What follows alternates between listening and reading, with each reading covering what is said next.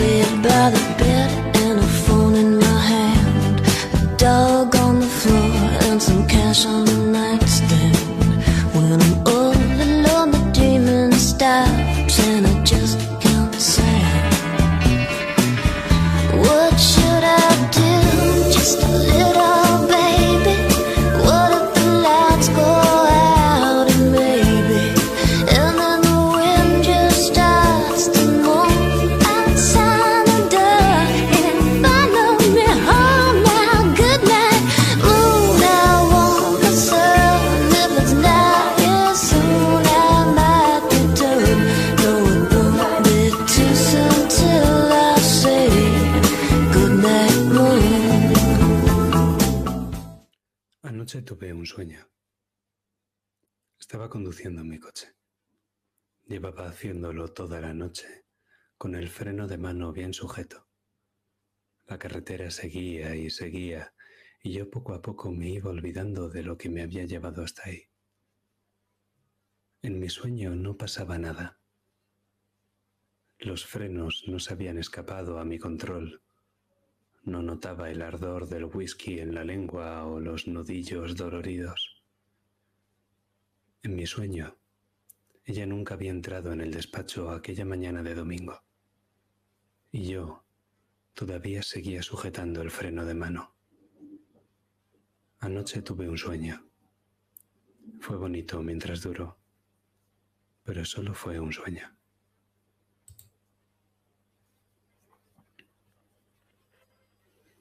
Recuerdo que ella también me pareció un sueño cuando entró en mi despacho. Un sueño que supe que me llevaría a mi perdición. El pelo negro como la inconsciencia del alcohol. Unos labios rojos como la sangre que escupo el lavabo por las mañanas. Esa mujer sería mi muerte. Lo supe desde el momento que la vi. Y aún así, sabía que no podría decirle que no. Pese a no tener ni un centavo, cuando apareció por la puerta, supe que no iba a cobrar por ese trabajo. Y que aún así no iba a decirle que no. Creo que fue su perfume. Sí. Creo que me enamoré del perfume de la muerte.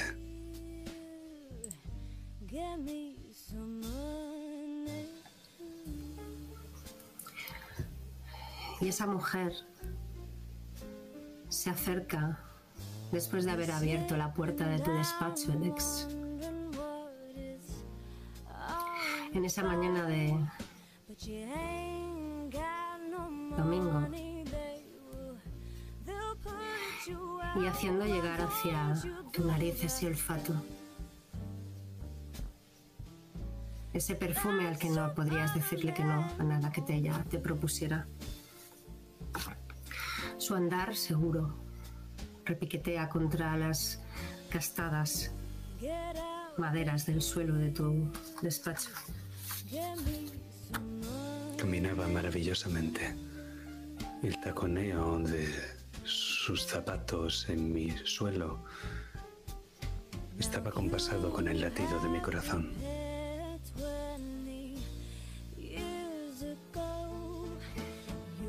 Y en un solo latido y pocos pasos, se paró delante de tu mesa.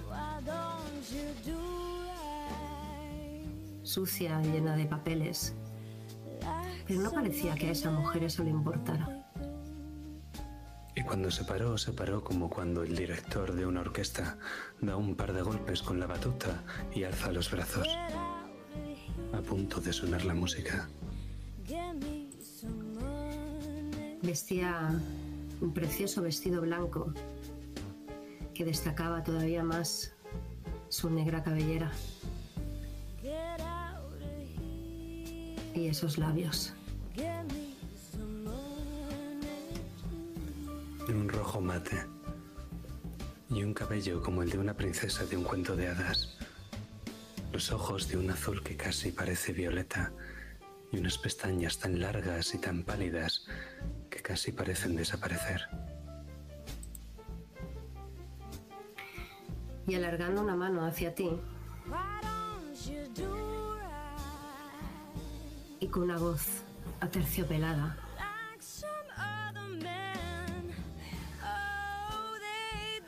mi nombre es Margaret. Margaret Dickin. Espero estar hablando con Dexter Raymond. Espera bien. Tome asiento, por favor. Echa un vistazo a la butaca medio recosida. Pero se sienta, se sienta de una forma elegante, lenta, o quizá a ti te lo parece. Casi parece una actriz de cine. Cruza las piernas Y me cierra las puertas del cielo.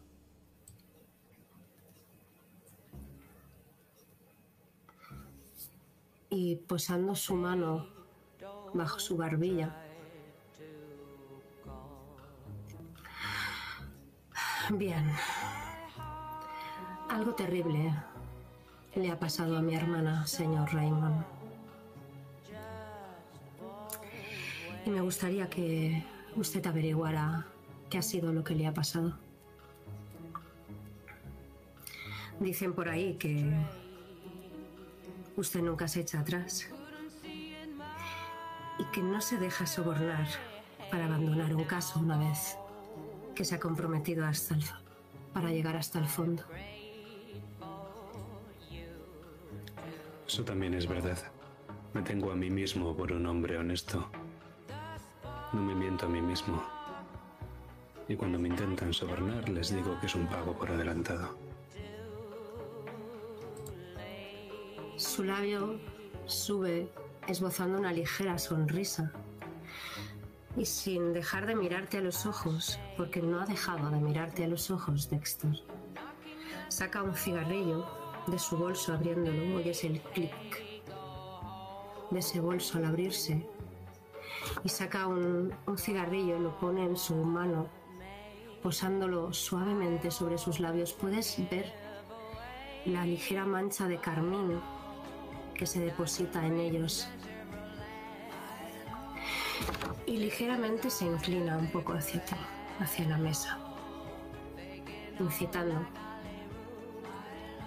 Más suave que el tacto de los labios fue el pecado capital de todos los hombres. Mucho más suave fue el pecado original. Tengo la Biblia por ahí en alguna de las estanterías de ese despacho. No la he leído nunca, pero el vendedor de, de Biblias me dijo que solo podía sumar clientes, nunca restaba. ¿Por qué estoy pensando en esto? Ella te sigue mirando a los ojos con el cigarrillo en la boca. ¿Tiene fuego, Dex? Por supuesto. Abro uno de los cajones del escritorio y saco una caja de fósforos. Ella, cuando se aproxima hacia mí, casi, casi parpadeo. Es casi un Stendhal que me viene por andanadas. Pero me sobrepongo y enciendo el fósforo para prenderle el cigarrillo. La chispa prende el fósforo. Y ella casi se apoya encima del escritorio para adelantarse y llegar con ese cigarrillo a tocar la llama de esa cerilla. Absorbe el humo, la punta del cigarro se prende y lo expulsa sin dejar esa posición levemente avanzada. Solamente os separan breves centímetros, casi como si esa voluta de humo que está subiendo hacia el techo de tu despacho fuera una barrera invisible que separara vuestros cuerpos. Un Y luego de sol en mitad del mar rojo. Un abismo que no puedo salvar. Y justo cuando estás asomándote a ese abismo, Dex, ella prácticamente te susurra. Vas a llegar hasta el fondo de esto, Dex.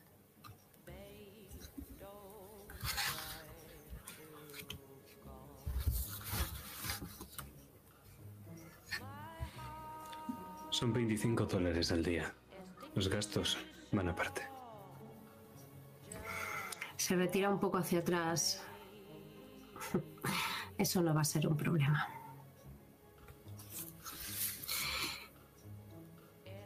Y aquí vamos a tener el primer desafío, o no, dependerá de ti. A veces te diré el nombre de los desafíos y a veces no, pero esta vez sí te lo voy a decir. El nombre del desafío se llama Mantener la profesionalidad con Margaret. Aunque, teniendo en cuenta cuál es tu problema, puedes decidir fracasarlo de alguna manera voluntariamente y, col- y contraer el problema colado por Margaret. Es una decisión que tomarás tú. Puedes tirar, sería un desafío de calma, o directamente asumirlo, solo por el hecho de que tienes ese problema que es el que tú has decidido que tendría tu personaje de base. Cuando ella se fue, agarrado a esa botella, pensé, pensé,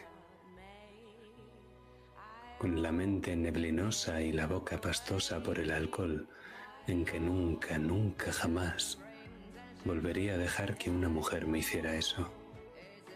Pensé que ya conocía todos los tipos de rubias. Entiéndanme, hay rubias y rubias, pero la morena que tengo delante es inclasificable. Juré que nunca volvería a caer en los brazos de una rubia. Y esta condenada mujer era morena. El whisky no pudo prever eso. Falló. No esperaba menos, Dex.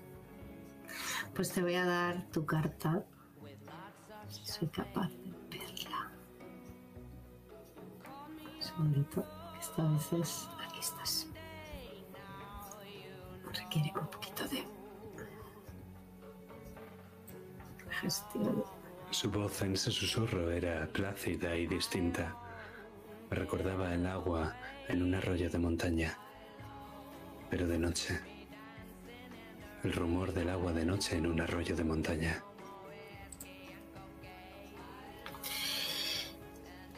Y ella vuelve a sentarse. Se reclina hacia atrás. Dice bien. Aclarados los términos.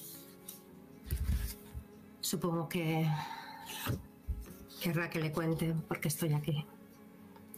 Como le he dicho, mi hermana desapareció. Bueno, eso no se le he dicho técnicamente. Le he dicho que había sufrido algo terrible. Y eso sí que era cierto. La verdad que hace seis semanas mi hermana Helen desapareció. Y reapareció al cabo de dos semanas después de su desaparición. Hicimos durante ese tiempo todo lo que pudimos para encontrarla, pero fue en vano hasta que una noche, una noche cualquiera, la encontraron merodeando por el centro de la ciudad, vagando a altas horas de la madrugada. Iba vestida solamente con una camisola y unas antiguas enaguas sucias y manchadas de sangre. Los policías la... bueno, la reconocieron. Obviamente habíamos puesto una denuncia y nuestra familia no deja de tener cierto peso en la ciudad. Y la trajeron a casa de una forma discreta.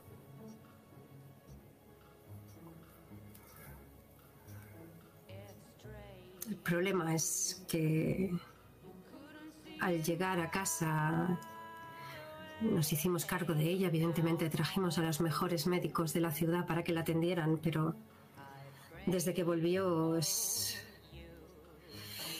No sé cómo explicarlo, no es ella misma, ha estado muda, no ha dicho una sola palabra. Los médicos han usado una palabra técnica, catatónica, pero no me gusta esa palabra.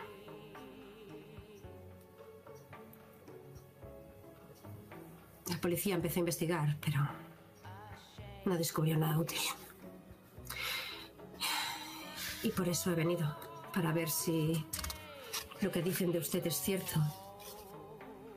Quizá he tardado demasiado, pero pensaba que quizá volvería a ser ella misma pasado un tiempo y que ella misma nos contaría qué le había pasado, pero eso no ha sucedido y necesito ayuda, señor Raymond.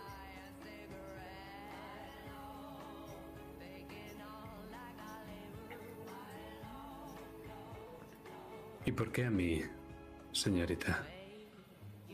¿Por qué no acudir a cualquier otro investigador privado en esta ciudad? ¿Por qué no mover hilos para que la policía mire lo que usted quiere mirar? ¿La policía? Si fueran menos corruptos y menos inútiles, quizá hubieran hecho algo para conseguir averiguar lo que le había pasado a mi hermana. No me entienda mal, agradezco que la trajeran a casa de una forma tan discreta y no se formara un escándalo alrededor de ello, pero dijeron que al fin y al cabo ya estaba en casa y que no podían perder su tiempo en algo así. Eso es lo que me dijeron.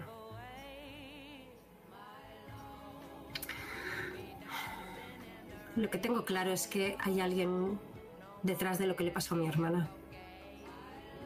No puede ser que una persona que sea alegre, feliz, y de repente me la devuelvan en ese estado. Alguien tiene que haber hecho algo. Y quiero que usted averigüe quién. Y bien sabe Dios que si eso ocurre, no les quedará sitio donde esconderse en esa ciudad. Si hace falta, moveré todo cielo y tierra y gastaré hasta el último penique de mi familia para llevarlos ante la justicia o lo que haga falta. Esos hijos de puta no se van a quedar libres de eso. Y pegó un ligero golpe encima de la mesa. No es habitual que una mujer se comporte así. Normal. Eso es lo que pensé. Y con el tiempo me he ido dando cuenta de que ya no hacen mujeres como ella. Y que ella era mucho más que una mujer cualquiera. Está bien, señorita. Llegaré al fondo del asunto. Al fin y al cabo es para lo que me pagan. Pero dígame, ¿hay algún sospechoso? Un querido. ¿Su hermana se estaba viendo con alguien? Bueno, supongo que tengo que ser sincera con usted. Helen, digamos que no se comportaba conforme a una Dickin se supone que se tiene que comportar. No sé si usted me entiende. El apellido de mi familia es algo que estoy intentando mantener a flote. Y no era fácil. Después de que mi madre murió, Helen... Todos lo sufrimos, mi padre y yo, pero Helen ahogó su pena en la noche de esta maldita ciudad, esta noche que lo corrompe y lo pudre todo. Salía todas las noches, entraba y salía con distintos hombres, cada vez venía a buscarla uno distinto. Discutimos por ello, más de una vez. Intenté reconducirla, intenté hacerle entender que teníamos que hacernos cargo de la empresa, pero ella no estaba dispuesta a eso. No conocía la mayoría de los hombres con los que ella merodeaba, pero sí que últimamente se veía, o por lo menos vino más de una vez a casa a buscarla, un joven, Marshall Daly. Es un guionista de medio pelo, hasta donde yo sé. Me pareció un tipo atractivo, pero bastante irascible. Es poco más le puedo contar. Se presentó en casa unas semanas después de que ella ya apareciera, preguntando por ella, como si no supiera que hubiera desaparecido y hubiera aparecido, no lo sé, me pareció muy extraño. No le conté nada. No me pareció prudente.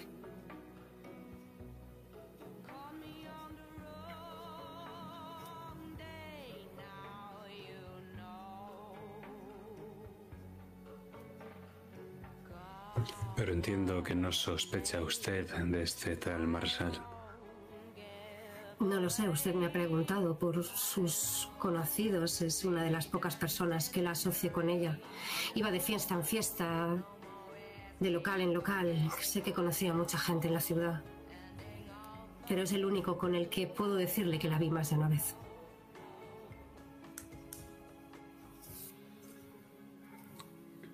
Y sin embargo, usted sospecha.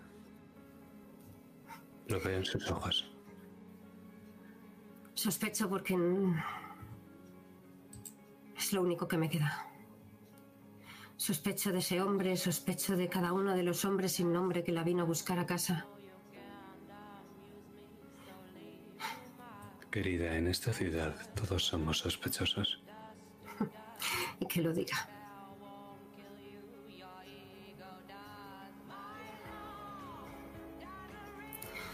Ahora la tenemos en casa. Estamos intentando cuidarla. Tengo una persona a su cuidado 24 horas. Mi padre no lo está llevando nada bien.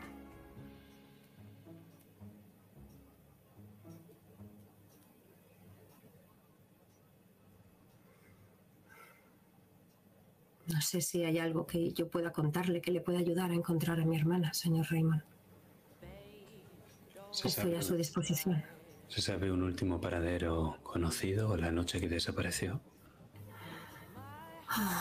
La noche que desapareció. La recuerdo como si fuera ayer. Salió con su nuevo vestido azul celeste. Le había costado una pequeña fortuna. Bueno, técnicamente no a ella. A la familia. Pero mi padre le consentía todos los caprichos.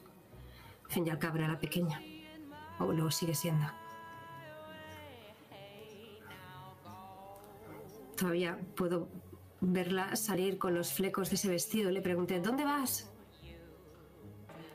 Y me dijo con esa risa can- casi parece que cantaba cuando hablaba. Mejor que no lo sepas, hermanita, mejor que no lo sepas. Así no te preocupas. Eso es lo último que me dijo. Tenía que haber ido a denunciar. Quizás si hubiera ido más, sido más rápida. Supongo que lo averiguará por sí mismo, pero tardé un par de días en poner la denuncia por desaparición. No era extraño que pasara noches fuera de casa. Pero la tercera noche ya empecé a pensar que algo no iba bien.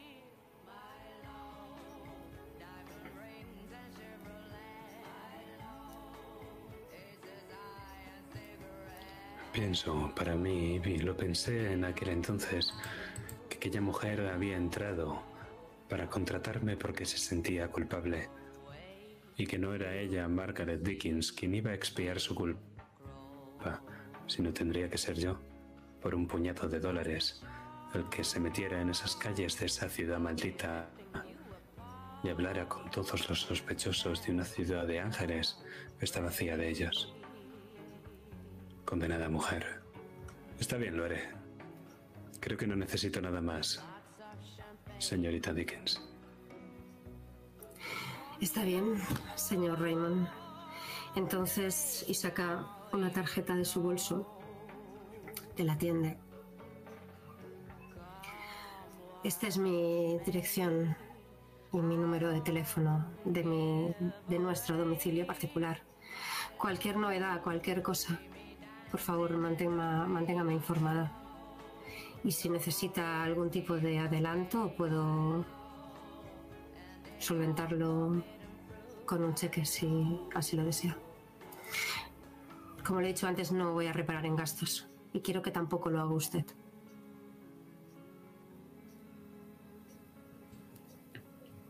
Lo consideraré. Pero si me disculpa, eso es parte de mi trabajo. Sonríe y asiente. Casi crees ver cierto aire de respeto y sorpresa a la vez en su mirada cuando has dicho que no considerarías el que te proporcionara o no dinero inmediatamente. Pero se levanta, te tiende la mano de una forma muy profesional para que se la des. Sí. Me fijo. Me fijo al darle la mano derecha para estrechársela y debajo de su guante negro lleva una alianza. Ahora mismo es lo único que me importa. No notas nada en ninguno de sus dedos. Su apretón es firme. Si hubiera llevado alguno, en alguno de sus dedos lo hubieras notado.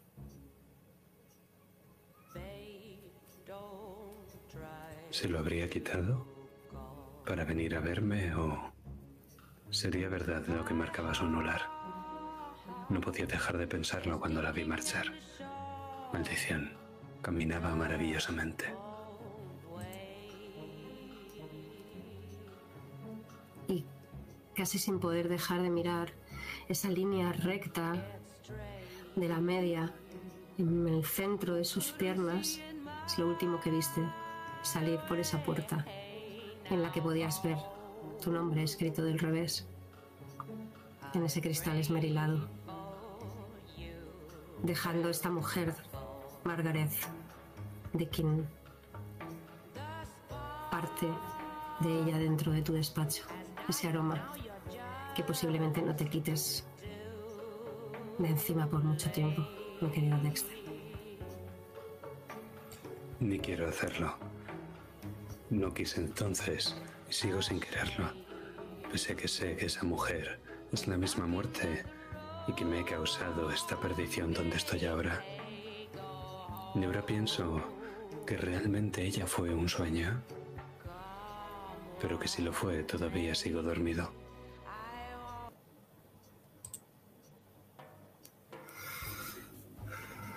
Y vemos a Dexter en su despacho sentado mirando esa puerta. Y quizá por primera vez lo vemos de verdad, porque hasta que no ha se ha marchado esta mujer de su despacho, ella lo llenaba prácticamente todo. Quiero que me describas cuál es esa imagen que vemos.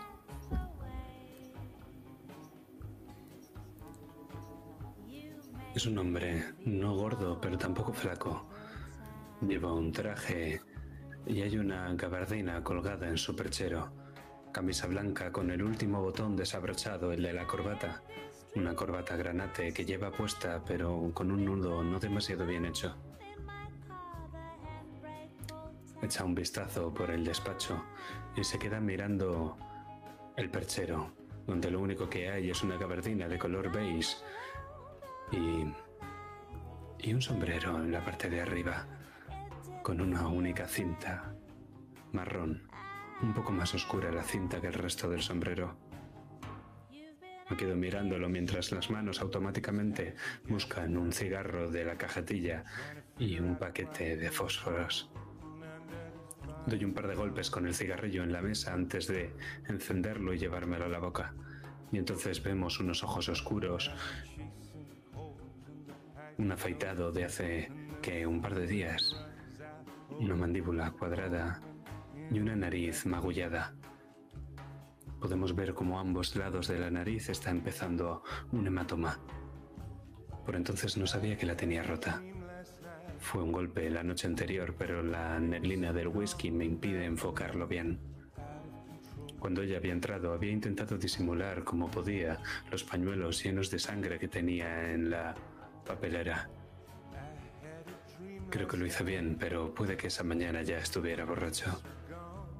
Me enteraría de que tenía la nariz rota al día siguiente. Estaría de sobre para entonces. Pero de momento lo que hago es no perder el tiempo. Me levanto, me pongo la gabardina Echo un vistazo al exterior iluminado por una tenue luz que se cuela por la veneciana. Cojo el sombrero cierro la puerta y de nuevo podemos ver esas letras. Dexter Raymond, investigador privado.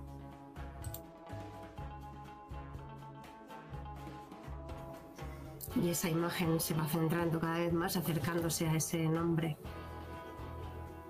En esa puerta. Y de golpe la cámara gira. Y vemos la espalda de Dexter bajar por esas mismas escaleras. Todavía puedes notar el perfume y lo como como quien sigue al fruto de su perdición lo va siguiendo hacia la calle. En cuanto sales afuera, la luz te dan los ojos y el perfume se empieza a disipar en la mañana, ya entrada la mañana de Los Ángeles, con una suave brisa se esparce por la calle. Es principios de verano, aunque todavía hace un poco de fresco por las, a estas horas de la mañana. Pongo la mano para tapar el astro solar que inclemente me castiga los ojos. Las resacas son terribles en los argeles. Por eso siempre tengo las venecianas echadas. Entrecierro los ojos buscando mi coche y me palmeo los bolsillos de la gabardina buscando las llaves. Al final lo encuentro. Es ese Packard que está en la esquina de la calle, de esas gigantescas calles y avenidas que tiene Los Ángeles. Me dirijo hacia él y voy silbando. No es ninguna canción que conozca. ¿Dónde la he escuchado antes?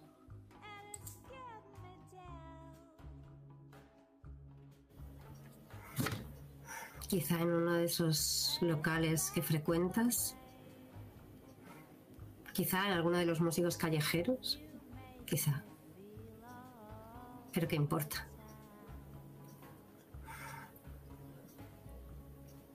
Y viendo cómo entras en ese coche y se cierra la puerta, el motor ronronea cuando lo enciendes y vemos como poco a poco ese coche va entrando en el tráfico de una mañana tranquila de domingo. No hay muchos coches a esas horas, es un día que no... Sabes que no vas a encontrar muchos atascos, pero ¿a dónde te diriges, Dex?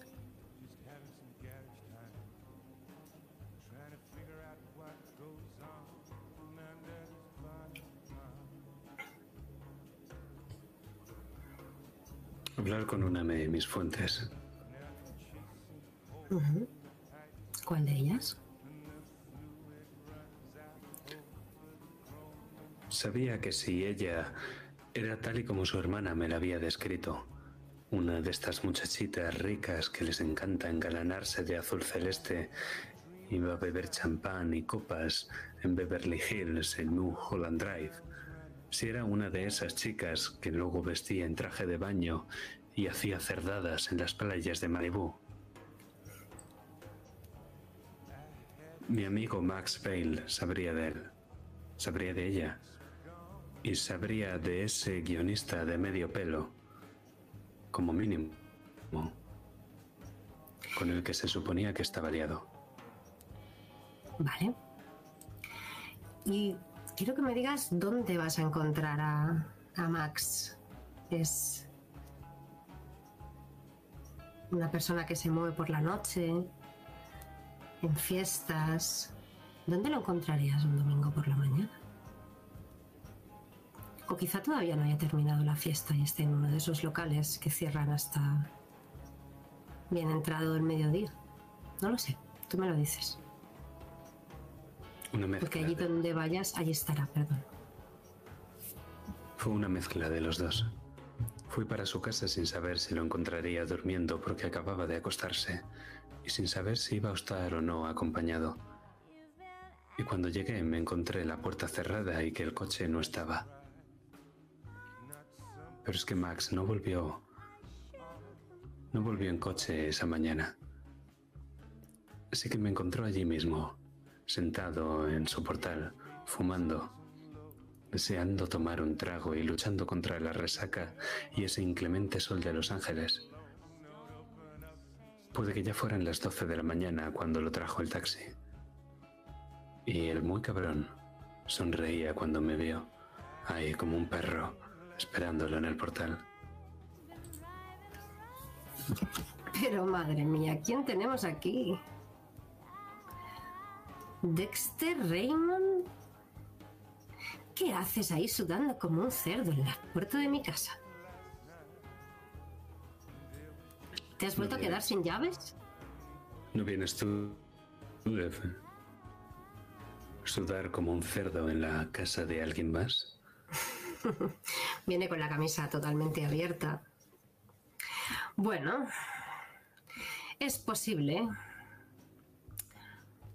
pero no solo con uno. Uno es demasiado poco para mí en una noche, ya sabes. Me da igual la piara con la que te hayas acostado, Bale. Abre la puerta, quiero hablar contigo. Está bien, está bien. Estás muy gracioso. Pero vámonos, vamos para arriba. Me está dando... ¿Qué te vas a deshacer aquí? Maldita sea. Mis malditas escaleras. Y el tío es como... Abre la puerta. Eso es lo que te gustaría, ¿verdad? Que acabara deshecho en tu casa. Sí, pero eso no creo que vaya a ocurrir. Por lo menos... No hasta que cambies un poco de mentalidad. Pero bueno, de sueño siempre se vive. O eso dicen, ¿verdad? Anda, pasa. Ya sabes el camino. Y abre la puerta y ves unas escaleras que suben. Viene el tercero. No es la primera vez que estás en su casa, aunque nunca de la manera que a él le hubiera gustado. Subo, voy detrás de él. Pese a que sonreía y parecía tenerse sobre sus dos piernas, cada vez que lo veo subir por esas escaleras temo que se caiga rodando hacia abajo.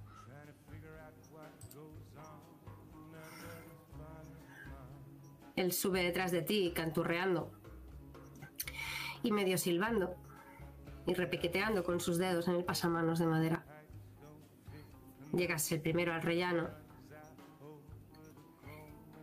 y él casi tropieza un poco contigo, no sabes si de forma fortuita o no. Uh, perdona, perdona, Rey, eh, Dexter, mm, me, me tropecé. Em, disculpa, y accidentalmente pues sus manos se posan un poco en tu cintura para no caerse. Venga, no tengo todo el día. Ay, sí, hombre, sí. Y abre la puerta, entráis en su piso. Está todo por en medio. Hay varias prendas de ropa, como si alguien las hubiera ido echando una por encima de otra. Aparentemente limpias, pero tiradas por todo el comedor. Hay vasos con restos de bebida por las estanterías, al lado de los libros, en cualquier parte. Y grandes fotografías en las paredes. Algunas son suyas, de él mismo, en diferentes portadas de películas, en diferentes cosas en las que ha participado. Dando cuatro traspiés se tumba en, el, en el- uno de los sofás que está lleno de ropa y te señala el que está al lado. Sírvete lo que quieras. Yo quiero algo ligerito. Ponme una ginebra. Ya que estás de pie, Ray. Me había quedado de pie mirando todo ese desorden mientras fumaba. No me he quitado el sombrero y tampoco la gabardina. Y en cuanto lo dice, me acerco hacia una preciosa cristalera y un tarro de cristal. Quito la tapa y sirvo un par de ginebras. Yo no bebo ginebra, es de mujeres. Pero es que son los dos para él. Hoy quiero que hable. Vaya. Coge las dos directamente. Le da a una un sorbo y prácticamente la, leva- levantándola entera se la bebe y te la devuelve. Y la otra ya la reposa en la mesa.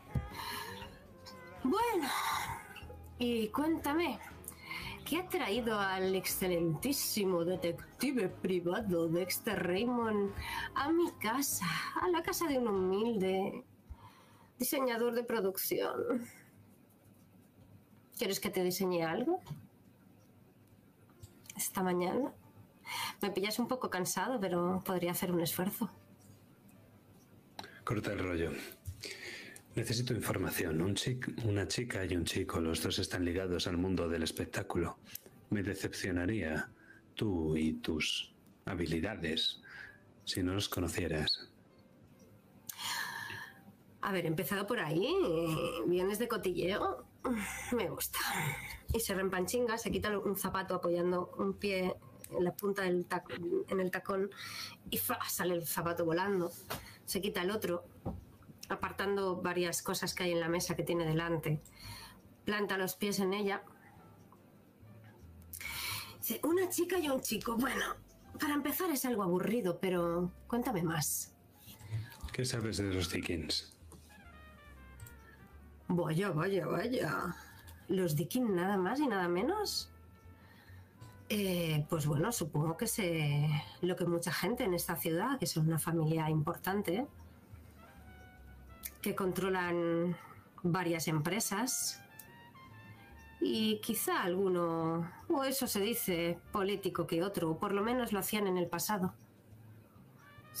Últimamente, lo, por lo que sé, mm, desde que falleció la madre, el padre que era el que llevaba la empresa, se le cayó el mundo encima y de hecho creo que fue hace un par de años que pasó las riendas a sus hijas de las empresas. Dicen que la mayor es, es canelita fina, un hueso duro de roer. O eso se dice. No va a las fiestas. Es muy extraño. ¿Una mujer dirigiendo un negocio? Varios de ellos, por lo que sé. Constructoras, ese tipo de cosas. Mucha pasta. Si te has metido con esa gente, al igual no vayas a tener algún problema. Tienen muy buenos contactos. Max, tú y yo sabemos que algún día me encontrarás muerto en un callejón. Y quiero que sepas Pero, que el mundo no se va a caer encima de nadie cuando eso pase. joder, Rectex. Tienes una manera única y exclusiva de cortarle el rollo a alguien y tirar un poco la... Resaca. Cuando crezcas lo entenderás. Ah, Pues espero que eso no pase nunca. Pensándolo mejor y vuelvo a coger el- la ginebra. Y le da un, un sorbo más flojito.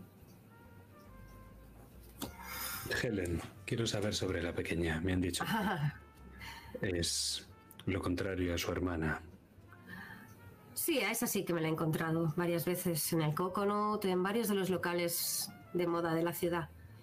Y algunos no tan con no tan buen nombre, pero la mayor parte de veces en los en los sitios por los que yo me muevo, ya sabes.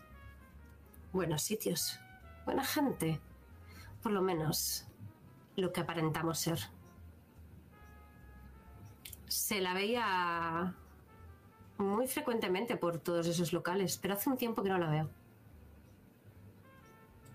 Un tiempo Uf, un tiempo, el tiempo es relativo. Dexter es domingo por la mañana, que era, yo qué sé, par de meses, un mes y medio, tiempo relativo.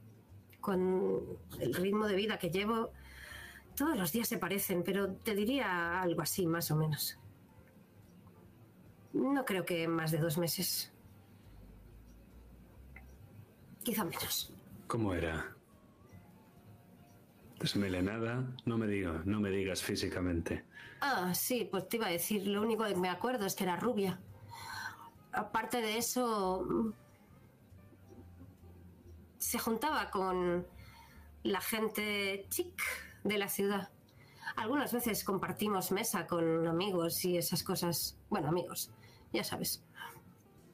se juntaba con actores, con gente de moda, en los sitios de moda. Nombres, quiero nombres, Max. Nombres, nombres, pues, pues toda la gente de la noche, ¿qué quieres que te diga? Sí que es verdad que la veí... La vi varias veces con un tipo, pero no... Maldita sea, ¿cómo se llamaba? Chaval joven. La veía con muchos tipos. Cada, vea, cada noche iba con uno distinto, pero sí que es verdad que durante una temporada la vi con un, un guionista, uno que trabaja en Capitol Pictures. ¿Cómo se llamaba? Maldita sea. Eh, Daly. Marshall Daly. Sí. Oh, Dios. No me acordaba de su nombre, pero sí de su... em, ¿Qué sabes de Daily? De Daily, bueno, es un guionista de tres al cuarto. Trabaja en, en Capitol Pictures, pero no en la sección principal, no en la de las películas. Lo tienen en uno de esos eh, cuartuchos escribiendo para telenovelas baratas, ese tipo de cosas. No parece que sea muy bueno, por lo que me han dicho. Aunque podría dedicarse a ser actor, tiene un físico imponente. Es muy atractivo. No le eché ficha porque siempre lo veía con esa muchachita, pero la verdad que no me hubiera importado para nada. Vale, vale. Deja ya de babear el suelo, lo estás estropeando. Es que de verdad tenía un culo increíble. Ya está bien, Max. ¿Qué quieres que te diga? Uno se fija en lo que se fija. Una cosa es que respete lo que eres y otra cosa es que me guste que me lo restregues por la cara, ¿vale? Vale, vale, vale, vale. Tranquilo, tranquilo. Por favor. Eh, a ver. Déjame pensar, si quieres. Si quieres hablar con él, yo supongo que lo mejor que podrías hacer es ir al callejón del guion. Es un. delante de Capitol Pictures, no sé si lo tienes ubicado. eh, de los estudios. Hay un. Hay un. Le llaman el callejón del guion, en realidad no es un callejón, ni realmente se podrían llamar guionistas a los que trabajan en él, pero. mm, es una especie de, de edificio de estos de dos plantas, como si fuera un, un hostal o un reconvertido o algo así. Tienen las habitaciones, las han reconvertido en cubículos y tienen ahí trabajando a, a los guionistas que no son muy allá, por decirte algo. Y afectuosamente o para fastidiar a los que trabajan allí les llaman el callejón del guion. Si acabas allí, lo tienes jodido en este mundo, por lo menos en el mundo del cine.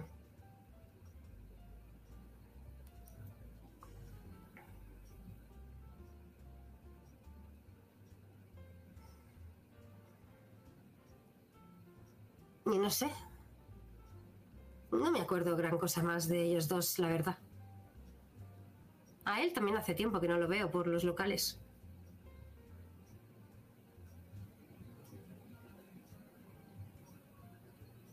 Aunque te digo una cosa, no parecía tener mucho... Ya sabes, ella siempre pagaba las copas. Ya, De eso sí me acuerdo. de esos conozco muchos. Ujú. Arrimarse a una mujer bella y con dinero y quítale lo de bella. Veo muchos de esos muchachitos viendo a un montón de fiestas que no les corresponden. Algunos no son ni ni ayudantes siquiera. Y al final es como si les hubiera caído en gracia. Y luego, luego ella les pone los cuernos, se divorcian y tienen solucionada la vida entera. Gente que no ha pegado un pelo al, un palo al agua. Pues sí, estás definiendo la mayor parte de amigos que tengo en la vida. Menos tú. Tú eres el único que no ha buscado eso de mí. Ni lo otro, quiero decir, pero no me malinterpretes. Eres el único de los pocos que ha sido honesto siempre conmigo. Ah, ¿Tú eres el amigo rico al que me tengo que pegar? Tampoco es que sea rico, aunque más de una copa sí te he pagado. Eso reconócelo. Lo nuestro es un negocio. Vaya. Qué decepción. Pensaba que era algo más para ti. Quizá un amigo, pero veo que... Ese es tu problema, Max. Siempre ves algo más. Me gusta ver algo más en la gente. Quizá ese sea el tuyo de problema. Que solo que no te permites. De una forma demasiado pragmática, Rey. Déjate llevar un poquito más. Quizá si sintieras o te permitieras sentir algo, Oh, créeme. Siento demasiado. El whisky me lo recuerda cada noche. El problema, Max, tu problema, es que no lo siento por la gente adecuada. Ha sido un placer. Me quito un poco el sombrero y me giro hacia la puerta. Y justo cuando estás a punto de cerrarla, oyes la voz de Max, con un tono más serio de lo normal, que casi para él, pero lo escuchas, nunca es la gente adecuada. Nunca lo es. Y esa puerta se cierra. ¿Y dónde aparecemos? Se me ve apoyado con el hombro apoyado con la gabardina puesta. Me la he atado. Tiene un pequeño cinturoncito, no es muy grueso. Y estoy ahí apoyado sobre el hombro, fumando, mirando la puerta de un bar. Tenía muy pocas pistas. Coconut era el bar que se le había escapado al bueno de Max. Y luego me había dirigido hacia el callejón, el callejón del guion. Todas las pistas me llevaban a lugares de la noche. Y es que esa chiquilla había desaparecido durante días enteros, cuando realmente solo solía desaparecer durante las noches. Estaba claro que Aide era, de era donde debía de comenzar mi investigación. El mundo de la noche de Los Ángeles. Es placentero a veces. La noche oculta cosas que el sol, inclemente, revela y castiga. Siempre me ha gustado más salir por la noche.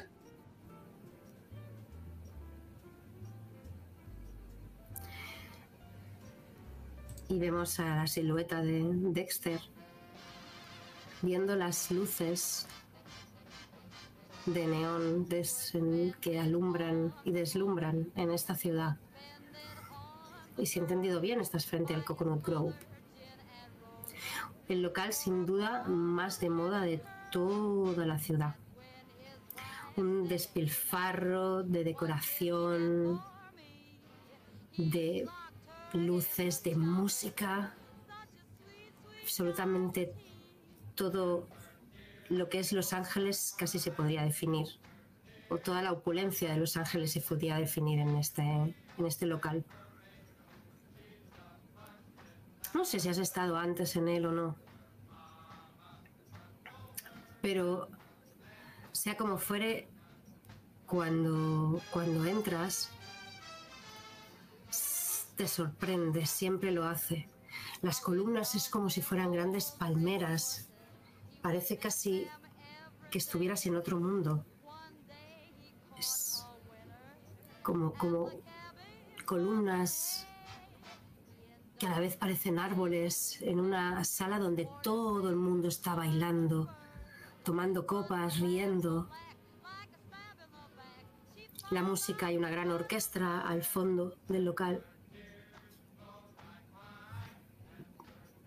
y muchos coches has visto aparcados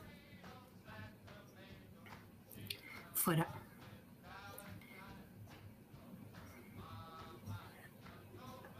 Y en el medio de este bullicio casi te perdemos entre los colores de, las, de los vestidos de las mujeres, las plumas, los movimientos, el baile y los trajes de los hombres más oscuros la mayoría, pero algunos de ellos se permiten ciertas extravagancias.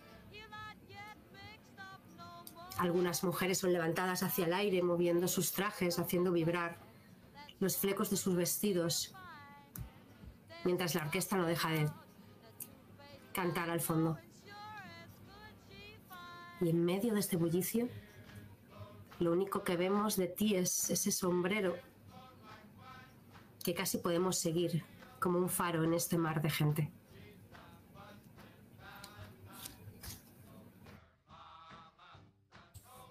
Y estoy encaminando hacia la barra. Tengo pensado tomarme un par de copas, quizá disfrutar un poco de la música y echar un vistazo a la gente, tanto a la que viene como a la que trabaja aquí. Quiero hacerme una composición de qué clase de angelino viene a Los Ángeles aquí de fiesta. Sé que es el local de moda, pero quiero verlas a ellas. Quiero ver cómo se comportan. Quiero ver cuán caballerosos son sus parejas. Quiero ver si llegan en taxi o si llegan en sus coches, si se escabullen por una puerta de atrás, si hay reservados. Y una vez lo haya hecho, empezaré a mirar a los camareros.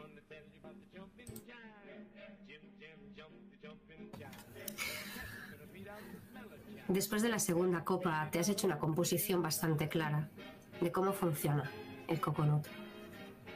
La mayor parte de gente llega en coches, coches lujosos. Muchas de las mujeres acompañadas del brazo de hombres ricos, a veces más, gran, más mayores que ellas, a veces no. Pero en algunas ocasiones ves alguna mujer que parece ser la que lleve del brazo a su pareja.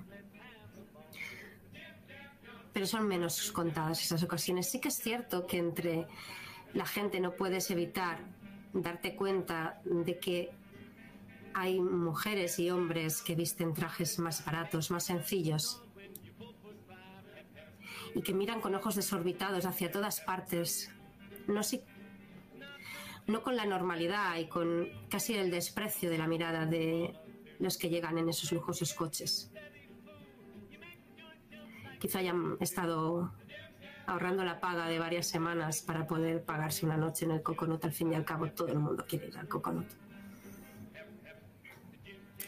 Los camareros son eficientes, muy buenos en su trabajo. Ves que varios de ellos parecen tener más experiencia que otros y que todos siempre buscan con la mirada a un hombre que va vestido, ellos, los camareros van de blanco y hay un hombre que va por varias de las barras y que va observándolos trabajar, que viste con un traje impoluto de negro. Cuando este hombre se acerca, los camareros se tensan ligeramente. Es muy sutil, pero lo notas. Lo miran con respeto, pero con cierto temor en los ojos. A alguno se le resbala uno de los vasos en un momento determinado y automáticamente eh, le mira con esperando quizá encontrar un gesto de desaprobación en sus ojos.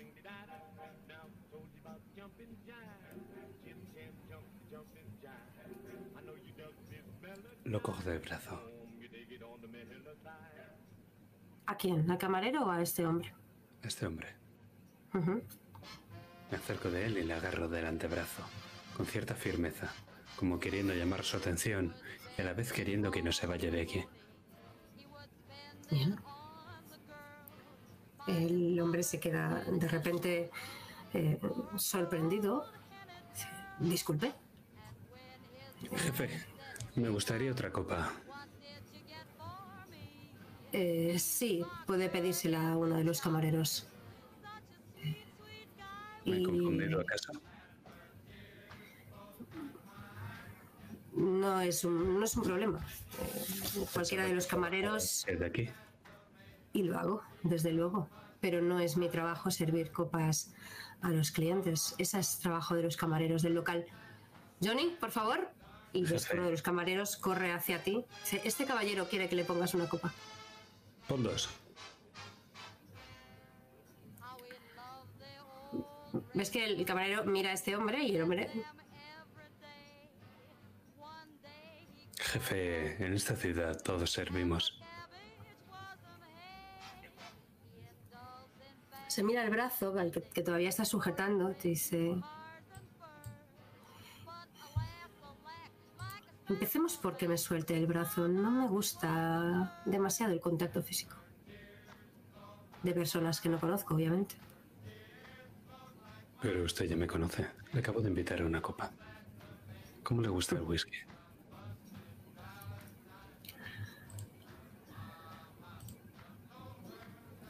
Me gusta tomarlo habitualmente solo. Y en ese solo ves cierta inflexión. ¿Se puede tomar acaso de alguna otra forma? Y dígame, ya que me va a invitar a una copa, o eso parece, ¿con quién tengo el gusto de hablar? No suele pasarme esto muy a menudo. Sigue mirándose el brazo. Dexter Raymond, investigador privado con licencia. Llevo algún tiempo en este trabajo. Tengo un poco de lobo solitario. No estoy casado, no tengo hijos, no soy un jovencito y cada vez me cuesta más levantarme por las mañanas. He estado en la cárcel más de una vez. No acepto casos de divorcio. Y en algún momento me pegarán un tiro en un callejón. Y espero que a nadie se le caiga el mundo encima cuando lo hagan. Me gusta el whisky, me gustan las mujeres. Y ahora mismo me gusta la copa que me estoy tomando con usted. Desde luego. No esperaba tanto de una respuesta, de una pregunta tan simple, pero... Digamos que ha llamado mi atención, señor Raymond. Aunque es una pena que no acepte casos de divorcio, porque es posible que necesitará a alguien como usted en un futuro no muy lejano. A mí también me pierden las mujeres. Ya luego whisky. El problema empieza cuando se casa con ellas. Todo lo que quede fuera de aquello, estoy dispuesto. El problema es que me caso demasiado fácilmente con ellas. No sé por qué, la verdad. Brindemos por eso. El tipo brinda contigo. Dígame, señor Raymond, ¿qué trae alguien como usted? El Coconut Grove. ¿Está buscando a alguien? Aquí todos hombres como usted. Ya se lo he dicho. Mm, Helen Dickens. Señorita Dickens. La conozco. Y también a su familia. Hemos tenido el gusto de hospedarla en el local varias veces. Una muchacha sin duda no muy buen ver, atractiva, risueña, como muchas de las chiquillas que corren por aquí. No me pasó desapercibido entonces que usó la palabra hospedar. En ese momento miré a, a mi alrededor, vigilando en caso de que hubiera alguna sala, alguna sala susceptible de hospedar a su cliente. Pero no dije nada al respecto. Das un vistazo a tu alrededor y te fijas que hay una hay un par de personas que hacen cola y que cuando llegan al lado de un hombre con un traje bien planchado, bastante corpulento, eh, le, le enseñan una especie de tarjeta y el hombre les abre la puerta y ves que suben unas escaleras. Si giras ligeramente desde la barra 2 donde estás, miras un poco hacia arriba, ves que hay una especie de planta superior que parece estar reservada. O por lo menos la entrada no es para todo el mundo. ¿Y con qué frecuencia acudía la señorita Dickens al Coconut? Bueno, digamos que esta copa dará para que le diga que antes venía con bastante frecuencia, un par o tres de veces a la semana. Pero hace como un mes y medio que no la veo. Por aquí. Quizás haya cansado del coconut y haya buscado otro local en la ciudad, aunque eso no es habitual que pase. La gente no suele cansarse del coconut. Y desde luego queda patente por qué. Y dígame, ¿de verdad la señorita Dickens era como cualquiera de las jovencitas que corretean por aquí? Bueno.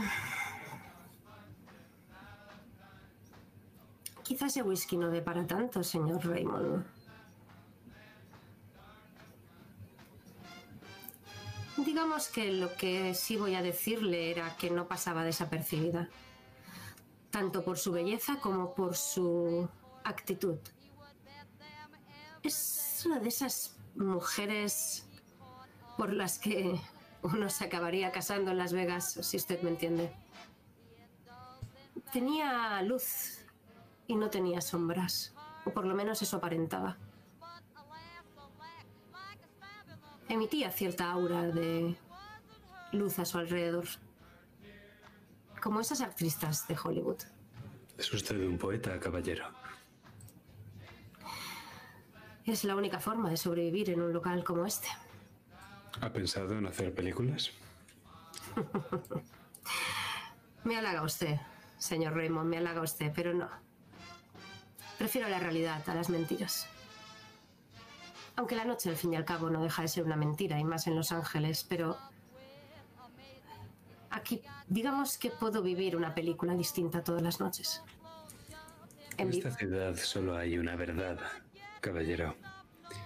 Y es que cada maldita mañana sale el sol. Nos guste más o nos guste menos. Maldita sea, cuánta razón tiene. Para los que vivimos en la noche...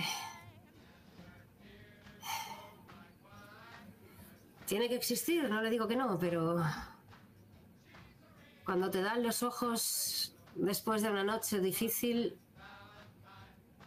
maldita sea, es las, de las peores cosas, de las que más odio de esta ciudad. Ya somos dos.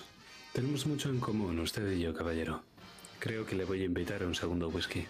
¿Qué le parece? Si gusta, el dinero es suyo. De hecho, lo es. Alzó la mano y con un ademán pido otra copa. Esperando que con esa copa y algo más de plática me diga aquello que se ha estado callando. Porque sabes que se ha estado callando algo. Tus dotes de detective lo notan. Esa gota de sudor, ese ligero parpadeo. Ese momento en que se ha frotado las manos cuando le has preguntado por Helen. Pero también sabes otra cosa. Sabes que esta gente no suelen hablar de las interioridades de una persona tan conocida así como así. Quizá esta segunda copa de whisky le haga soltarse la lengua y quizá un push también. Voy a intentar de otra forma entonces. Ya llevaba, ya llevaba las, la mitad de ese triple que le habían servido en el vaso. Y no soltaba mi prenda. No paraba de esquivar todas y cada una de mis preguntas, incluso las que no eran formuladas como interrogación. Al final, no sé si fue la furia calmada los vapores del alcohol nublando mi mente. Pero lo que tuve que decir lo acabé diciendo. Y con los ojos algo enrojecidos por el vin, por el humo del tabaco que impregnaba ese local por completo, le dije, ¿sabe qué, caballero? El padre de la chica está muy preocupado por ella. Resulta que hizo algo y ahora les gustaría saber qué fue lo que pasó. A mí me han contratado para eso y me han dicho que pagarán un buen dinero a quien lo sepa también, a quien pueda ayudar. Le han contratado los Dickens entonces. Vaya. Y los Dickens especificaron que no repararían en gastos. Quizá no sean gastos lo que me interesaría más. Pero por lo que sé tienen una muy buena relación con el alcalde. Hasta donde yo sé. En esta ciudad la diferencia entre los negocios y el crimen es, es el capital, sin más.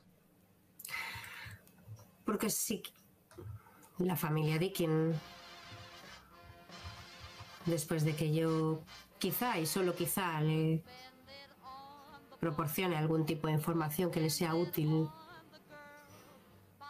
fueran tan amables de hablar con el alcalde y agilizar la licencia que tengo pedida desde hace un tiempo para ampliar el horario del Coconut hasta las 7 de la mañana.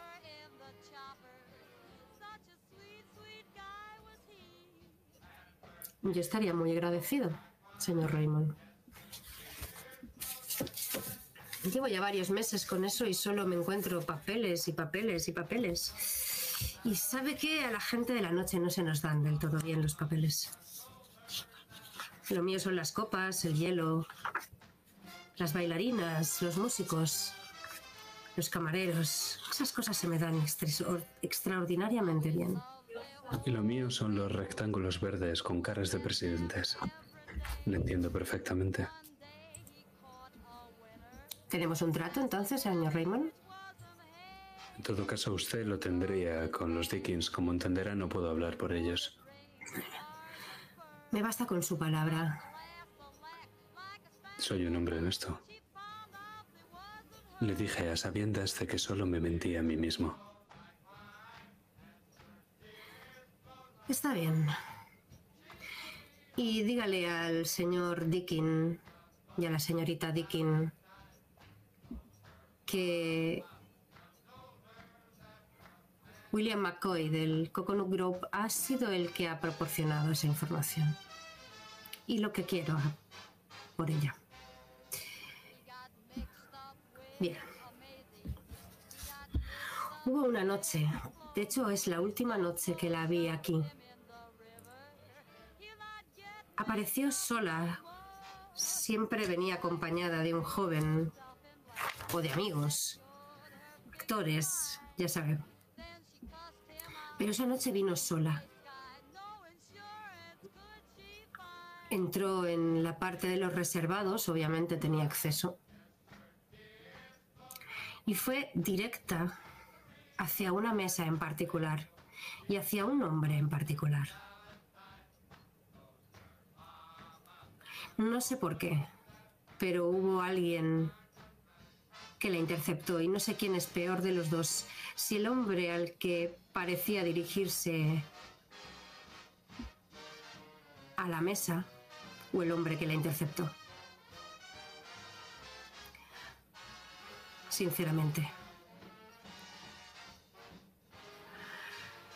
Y con que supongo que querrá saber sus nombres. El hombre al que quería o al que parecía dirigirse de forma muy airada, parecía enfadada, ofendida. Iba cuando las mujeres andan de esa forma rápida y moviendo fuertemente los brazos. Usted ya me entiende. Iba flechada a la mesa de Baxi Siegel. Hasta que a pocos metros de llegar uno de sus a falta de una mejor palabra, matones la interceptó Mickey Cohen. Gente... No sé por qué demonios estaba buscando a Baxi Siegel, pero sinceramente nada bueno, bueno puede salir de... de que una jovencita como esa quiera relacionarse con un hombre como él.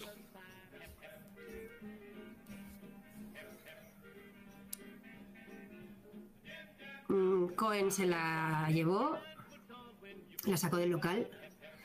Ella parecía bastante irritada. Estuve a punto de intervenir, pero no quiero meterme con esa gente. No me interesa.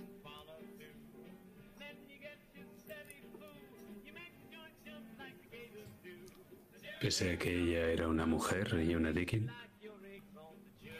Pese a que ella era una mujer y una Dickin. Entiendo entonces por qué todo acaba en divorcio.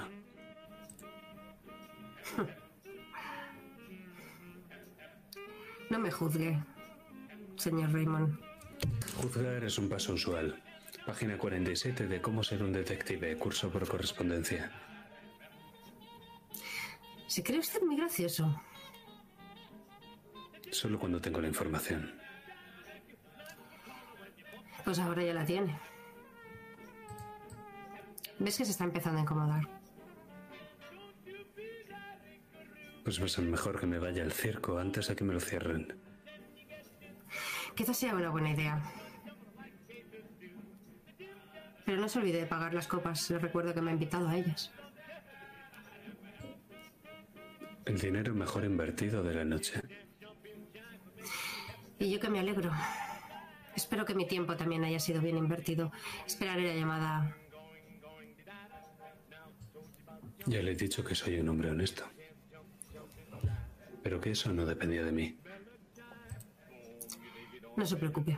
Usted solo cumpla con su parte y espero que la familia Dickens cumpla con la suya.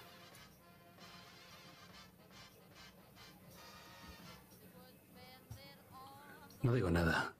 Sencillamente me calo un poco mejor el sombrero y me marcho de allí. Doy un pequeño golpe a mi gabardina que la hace ondear cuando vemos mi silueta salir del coconut una vez me he abierto paso entre todo el mundo. El bullicio te acompaña hasta la calle y también en ella. Siguen llegando coches de los que se abren puertas y salen mujeres y hombres bien vestidos riendo y con un brillo en los ojos viendo cómo se refleja en, eso, en esos ojos las luces que no paran de parpadear del Coconut Grove. Mientras Solo- Dexter Solo hay dos cosas que pueden hacerse en esta ciudad. Rendirse a ella y sus encantos o hacer justicia. Ojalá ambas cosas pudieran ser lo mismo, pero estas calles están malditas.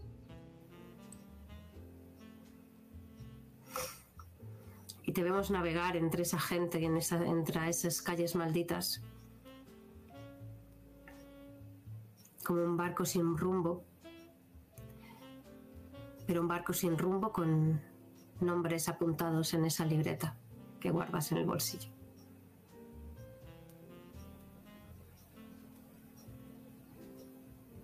Y fundimos a negro.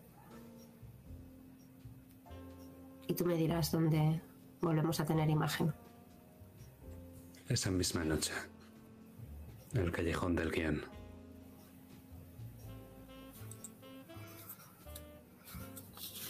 Una vez había adivinado los nombres de Baxter Siegel y Michael Cohen, Mickey Cohen. Sabía que no me podía dirigir a ellos en primer lugar, al menos no sin tener un as bajo la manga. Obviamente el querido había tenido algo que ver, por acción o por omisión. Pensaba que él me diera ese as bajo la manga. Me he metido con la mafia antes y no he salido muy bien parado. Un par de puñaladas cerca de las costillas y una cicatriz en forma de estrella. Un disparo de una Webley pesada y poco manejable. Eso es lo único que me salvó la vida. Muy cerca del corazón. Necesitaba unas bajo la manga y esperaba que Marshall Daly, ese guionista de poca monta, me diera el giro de guion que necesitaba. Y lo primero que vemos, cuando volvemos a tener esa imagen, es el letrero, también luminoso. De hecho, es lo único que hay luminoso en esa zona, alejada un poco de allá del centro de la ciudad, en una de las colinas. The Capitol Pictures es la entrada principal de estos estudios de cine. Hay una garita que cierra con una, con una barra la, la entrada en la que un hombre parece estar fumándose un cigarrillo. La noche está tranquila. No hay mucho, mucho movimiento a estas horas de la noche por aquí. Y delante, como te había explicado tu buen amigo Max, hay un, aparte de, de esa enorme entrada, hay un edificio de una planta en la que la parte de abajo es un todo puertas y la parte de arriba también se sube por unas escaleras metálicas por ambos lados. Seguramente fue un motel en algún momento de su vida. Y ahora son una especie de oficinas, no tienen ningún letrero, ninguna identificación, es un sitio gris. Enfrente de la opulencia de Capitol Pictures. Ves algunas de las luces encendidas. Incluso a cierta distancia oyes el repiquetear de algunas máquinas de escribir.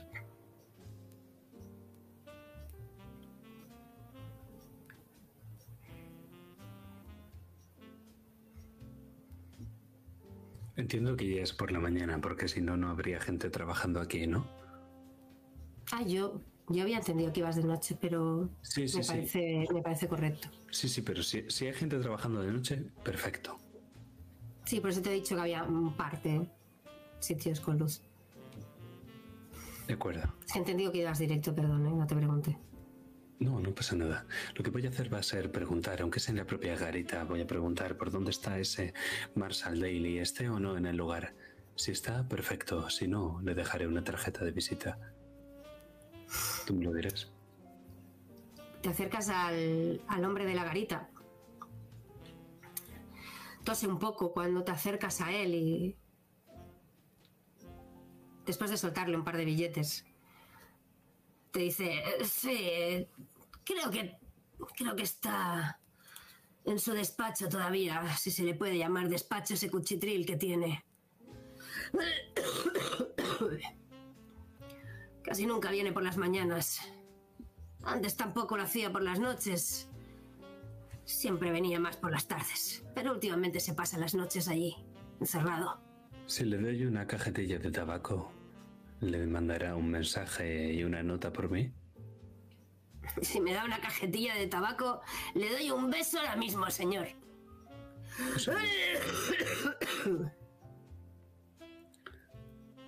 Simplemente una nota. Claro, por supuesto. Y un mensaje, si puede recordarlo. Bueno, usted suéltelo. Ya veremos de lo que me acuerdo. La hemos encontrado. Venga lo antes posible. El despacho abre a las 7. Vale. La hemos encontrado. El despacho abre a las 7. Sí, creo que no es muy complicado. Está bien. Y usted es un hombre inteligente, no me cabe duda. Claro. Mi madre siempre me lo decía. Y hace así esperando la cajetilla. Saco uno de los cigarros y justamente me lo pongo en la boca. Me lo enciendo con un fósforo y nada más hacerlo con la otra mano, en con la que suelto el fósforo, le tiro la cajetilla de tabaco. Ves que el tío la coge al vuelo. Bien, jefe. Nada más ver. Y es que saca automáticamente un cigarrillo. Y dando un par de golpecitos, como diste tú. Justo cuando se fue Margaret de tu oficina, ves como la voluta de humo empieza a subir por encima de esa garita. Yo me alejo en una nube de ese mismo uno, en dirección a mi Packard, y de nuevo se ve mi silueta recortada por la luz de las farolas, con mi gabardina y mi sombrero. Hasta la mañana siguiente.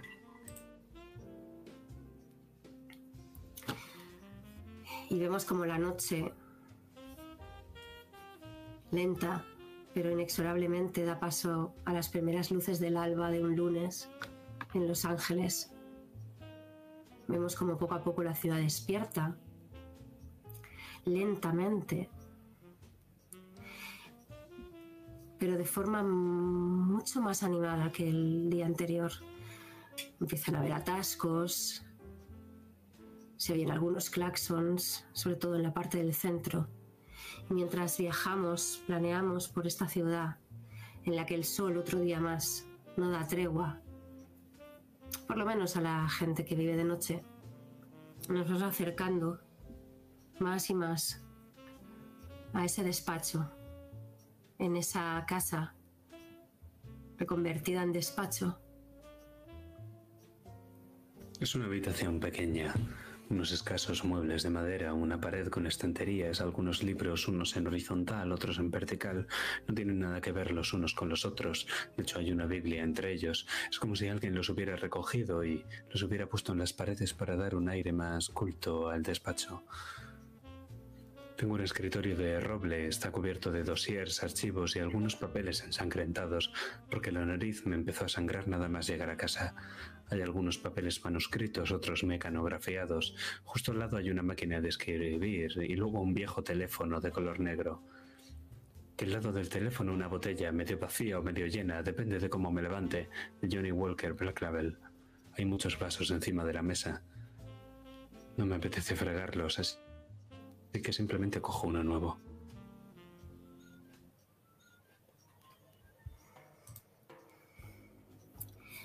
Y las primeras luces se mez entran por esa ventana, por ese filtrando poco a poco la luz de ese día. ¿Y dónde te encuentran, Dexter? ¿Te has quedado dormido otra vez en el sofá? ¿O ya te has despertado? En el sillón, ojalá pudiera permitirme un sofá. Es en la propia oficina. Porque si me hubiera ido a casa... Si me hubiera ido a casa quizá no habría estado a las 7 de la mañana siguiente en el propio despacho. Así que es ahí mismo donde me he dormido, con la botella en un precario equilibrio en mi mano. Y creo que es justo cuando la botella de cristal toca el suelo de madera, cuando pego el sobresalto que me despierta. Y descubro que están llamando a la puerta. Están llamando a la puerta y de una forma bastante, bastante insistente y bastante agresiva. Pam, pam, pa, pa, pa, pam, pam.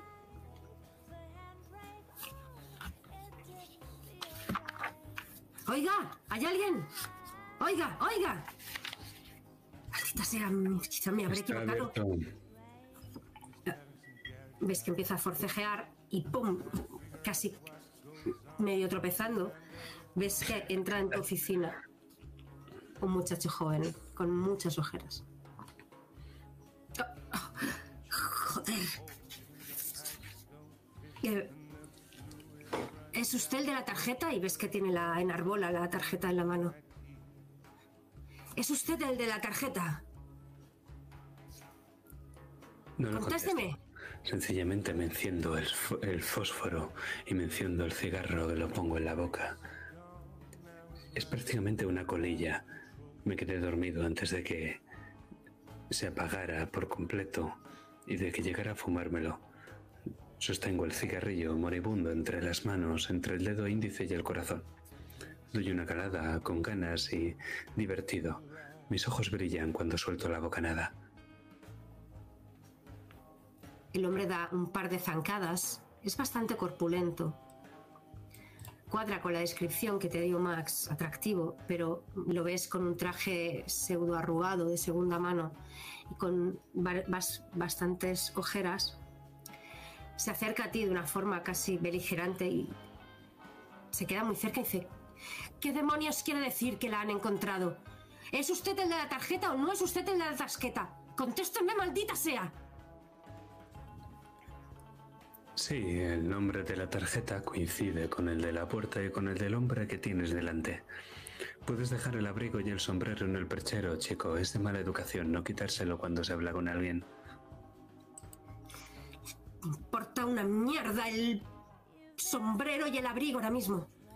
Solo quiero saber si lo que me ha dicho ese desgraciado de Rogers es cierto. Esas son las palabras que me Que sí dijo. lo es. ¿Cómo que y qué si lo es? Y se acerca hacia ti y ves como que te va, te- te- como que te engancha un poco de las solapas y te levanta un poco de la, de la silla. ¿Que qué si lo es?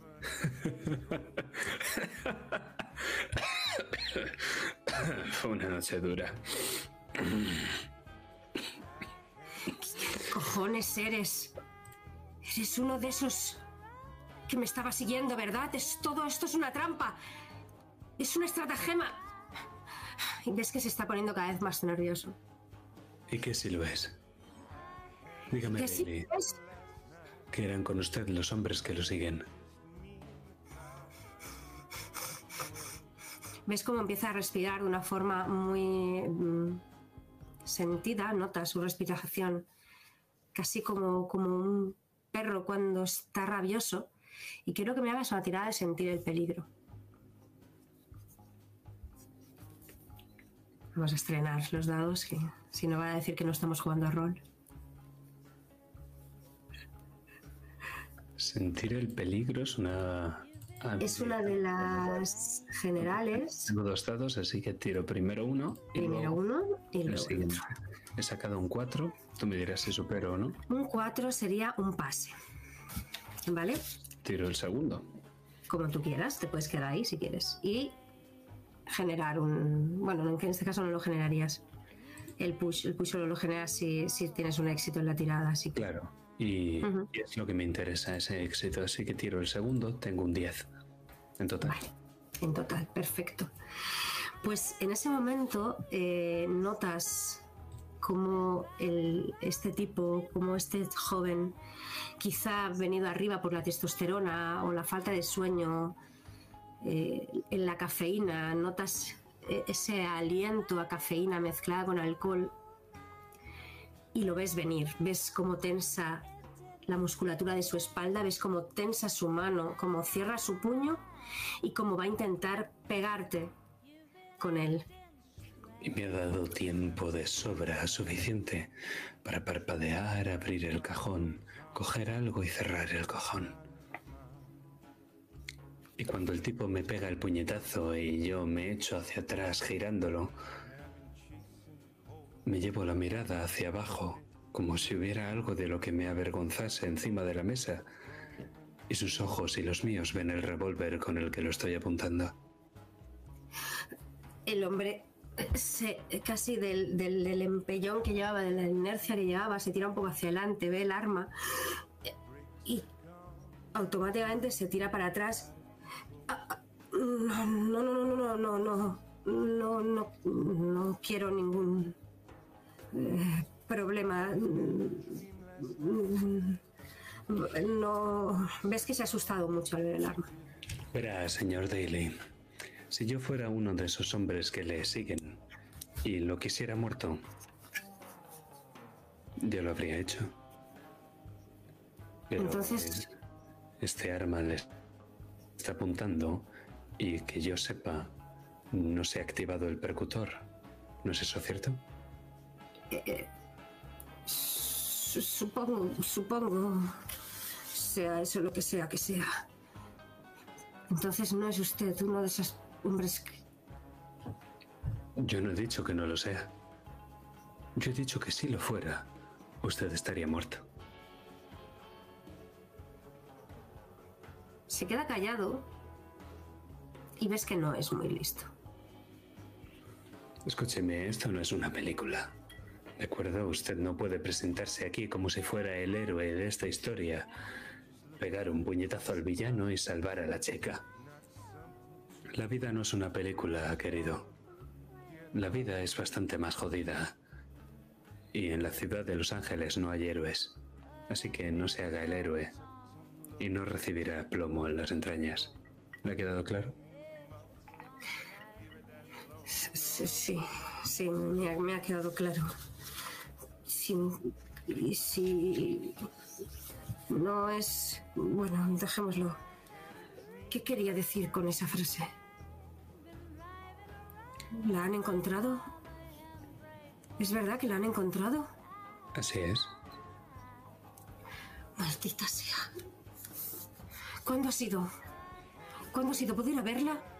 Le he traído aquí para que sea usted el que conteste mis preguntas. Después de eso, hablaré todo lo que tenga que hablar, no se preocupe. Pero me gustaría conocer los detalles. Está bien, está bien. ¿Cómo desapareció ella? Ves que el tipo se sienta y de- mientras una vez está sentado se empieza a quitar la, chaqueta que queda medio colgada en la silla.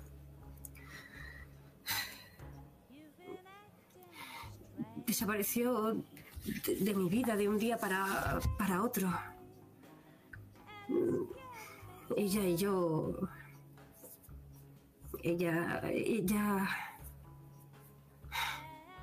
Ella es todo lo que tengo. Aunque Aunque la hayas no era. Sí, Entonces no se puede decir que tengas mucho, ¿no, señor Daly? ves que te mira con. Cierra un poco los ojos, como. Le ha dolido lo que le has dicho. Yo miro el arma. Le sigo apuntando. Ves que. Busca algo de saliva en su boca para seguir hablando. Helen y yo nos veíamos de forma regular.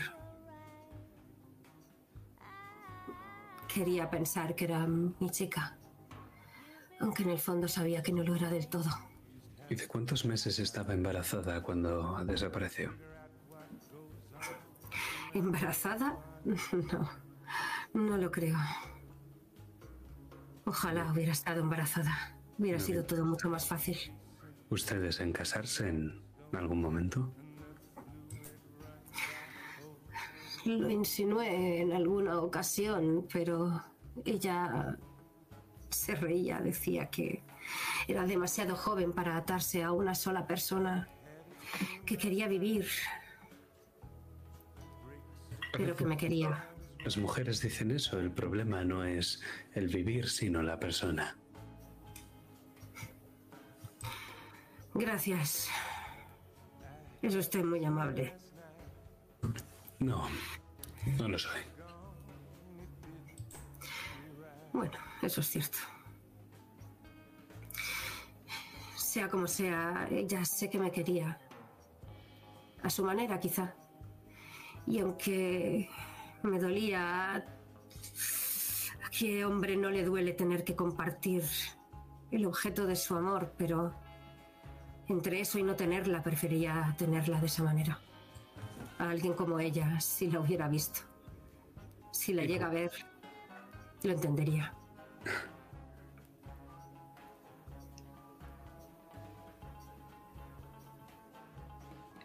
En ese momento pensé que era normal que un niño se enamorara de una niña, igual que era normal que un hombre se enamorase de una mujer. Él no había visto a su hermana, y si lo había hecho, desde luego no lo había hecho con mis ojos. Pero entendía a ese joven y casi me apiadé de él, aunque no por ello bajé el revólver. Señor Daly, ¿con quién? Puede apartar esa cosa, me pone muy nervioso. No había visto nunca un arma tan de cerca. ¿Es la primera vez que veo una pistola? Bueno, en los settings de rodaje hay, pero no son de verdad. Estás Se haciendo nota. ruido condenadamente fuerte, ¿sabe? Cuando se dispara una de estas se entera media ciudad. Ves que le tiembla un poco el labio. Está acojonado. Lo tienes muy claro. ¿Quiere una copa? Eh, notas que se pasa la mano por la boca y dices, sí, la verdad que me vendría bien una copa.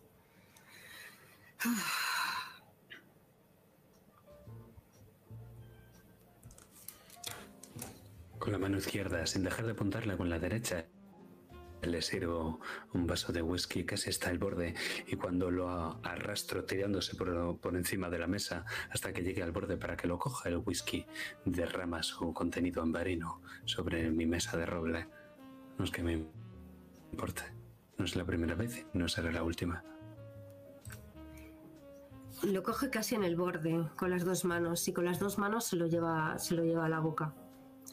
Sorbe, casi como un niño sorbiendo un vaso de leche. Hace ese ruido tan característico y tan desagradable. Sabe, el alcohol me recuerda al amor. El primer beso es magia. El segundo es todo intimidad. El tercero, rutina. A partir de entonces, únicamente se desviste a la muchacha y se mete y se saca. Eso es porque no conoció o no ha conocido a mi Helen. Con ella no era así. El primer beso era igual que el segundo, igual que el tercero. Siempre con la misma pasión, con la misma delicadeza o con la misma ímpetu, dependiendo del momento.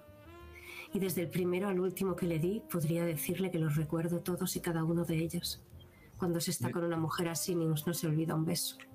Señor Raymond. Déjeme, adivinar, ¿era como un sueño? Ella era un sueño. De la cabeza a los pies. Todas y cada una de las veces que tuve la suerte de tenerla entre mis brazos, fuera en el diván de mi oficina o en uno de esos hoteles, esas suites lujosas. Era pura poesía, era arte. Ya no solo su cuerpo ni su belleza, sino ella misma.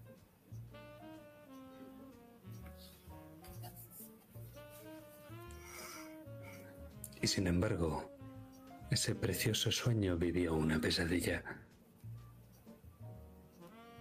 ¿Quién sospecha que hizo desaparecer a Helen Dickens? No lo sé.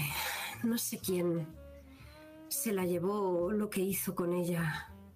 Su hermana no me quiso contar nada el día que fui a preguntar. Pero me alegro que la hayan encontrado. Yo la vi por última vez en mi oficina, mi despacho. Vino por sorpresa, mediodía.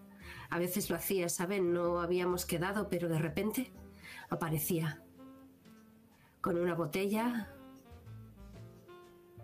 un par de vasos y un abrigo. Recuerdo ese último día como he vivido en él desde que salió por la puerta de mi despacho.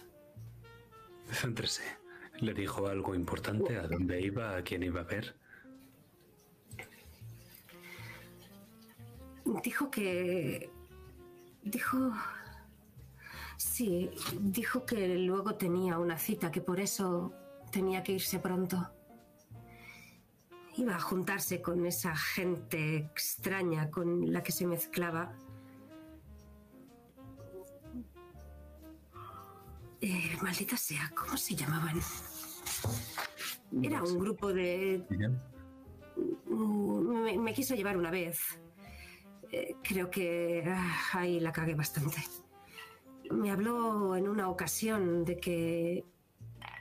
Bueno, de, de la muerte de su madre, de lo que le había impactado y, que, y de que había encontrado a una gente que la estaba ayudando para soportar mejor la pena, ¿sabe?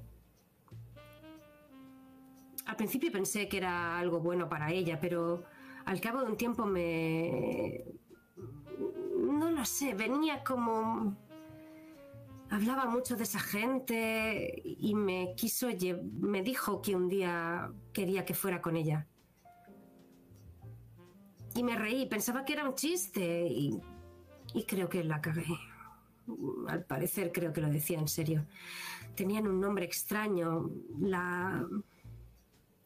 La Orden de la Luz, eh, no sé qué, la Lord... Argentea o Argentea o alguna cosa así. Solo hacía que... a- Solo hablaba de esa mujer que la atendía en ese lugar. Decía que le hacía bien. Una tal Clara. Dijo Española. que... ¿Latina? Mm, No lo sé. No me dijo su apellido, pero al parecer le hacían interiorizar en sus sentimientos, no sé qué chorradas me, me contaba. La verdad que no le hacía mucho caso cuando me contaba esas mierdas. Tendría que haber prestado más atención quizá. Hacían meditaciones y gilipolleces, vamos, que seguro que le estaban sacando los cuartos más que otra cosa.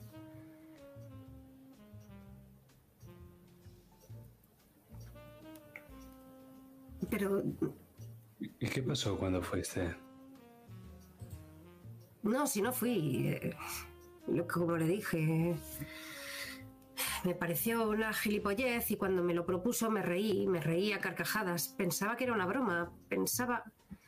¿Sabes esos momentos en que sabes que por la mirada que te pone una mujer que la has fastidiado a lo grande? Pues vi esa mirada en sus ojos. Oh, sí, es esa mirada y el divorcio, no me digas más. Bueno, si hubiéramos estado casados aún hubiera podido... Pero al principio pensé que se había enfadado conmigo. Por eso, pero había pasado tiempo. No sé, le he estado dando tantas vueltas a todo en los últimos meses desde que la vi salir por ese despacho. Por la puerta de mi despacho hace ya tantos días. Solo podía recordar el momento en que se quitó la gabardina. El día, el momento en que se quitó el abrigo y estaba totalmente desnuda. Cuando hacía esas cosas, tenía que refrenarme para no pedirle que se casara conmigo en ese mismo momento. Y ahora, ¿qué pienso? Hubo otra cosa extraña. Unos meses atrás, estábamos en uno de los hoteles a los que íbamos de vez en cuando. Estábamos ya saliendo y tiré su bolso al suelo. Ella estaba acabándose de retocar en el baño. Lo tiré sin querer, soy un poco torpe y cuando estaba recogiendo su contenido y poniéndolo dentro, vi que tenía varias fichas de casino de bastante valor. A ver, Helen es una familia adinerada, así que tampoco me pareció tan extraño, pero al verlas le dije que, maldita sea, que qué demonios, que podíamos ir eh, ahora mismo. Me daba igual de dónde las hubiera sacado, pero todavía era buena hora para ir. Conozco el casino. Le propuse que fuéramos para allá y que nos gastáramos esas malditas fichas en alguna de las mesas de blackjack o de la ruleta, como hacen los ricos, que sería divertido. Y se puso como si le hubiera atropellado un gato. Se puso muy nerviosa, se enfadó conmigo. Lo recogió todo de malas maneras y, me dijo que tenía que irse a casa. Ni siquiera me dejó acompañarla. Se cogió un taxi en la misma puerta del hotel. No, sé si eso puede ser relevante, pero me acabo de acordar ju- justo ahora. ¿Sabe qué casino pudo ser? ¿Lo ponía en las fichas? Sí, sí. El Alegría. Eran fichas de la Alegría. Tenían el símbolo del, del casino. He ido varias veces. Pero he contestado a todo lo que me ha dicho. Po- po- po- po- ¿Podría ir a verla? Por favor, me, me gustaría mucho ir a verla. Por favor, señor Raymond, por favor, es lo único que quiero. Saber cómo está, hablar con ella, decirle que lo he echado, la he echado mucho de menos. Escúchame, joven. Ella está bien. Le Que me llame, que, me llame. Por Pero favor. en mi mano no está hacer más. Ahora sabe que está bien. Puede respirar, tomarse un whisky por las noches a su salud. Y ella en algún momento, cuando esté lista, hablará con usted. No es siempre así. Las mujeres son seres caprichosos. Sí, lo sé, pero solo querría saber si, si es que ha estado con otro. Solo saberlo. Yo podría entenderlo y, compartir. No lo sé. Yo Solo, solo una llamada de teléfono, no. Supongo que la arpía de su hermana no me dejará entrar. Bailey, hágame un favor y hágaselo usted mismo. Lárguese de aquí antes de que le mande a Beverly Hills con una patada en el trasero. Pero... Está bien. Ves que se levanta de una forma un poco airada. Pero si ella... Si la ves, si habla con Que ella... se dígale- marche, he dicho. Está bien. Y ves como que cuando sale por la puerta de tu despacho y cierra la puerta, ves que te mira con cara de... Ojalá pudiera haberle pegado ese puñetazo.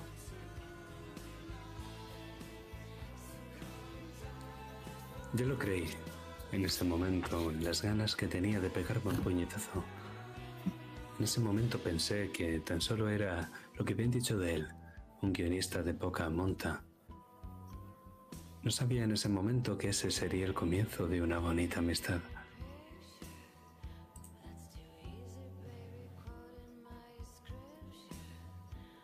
Y con esas palabras, que no pueden ser mejores, vamos a dejar la partida aquí.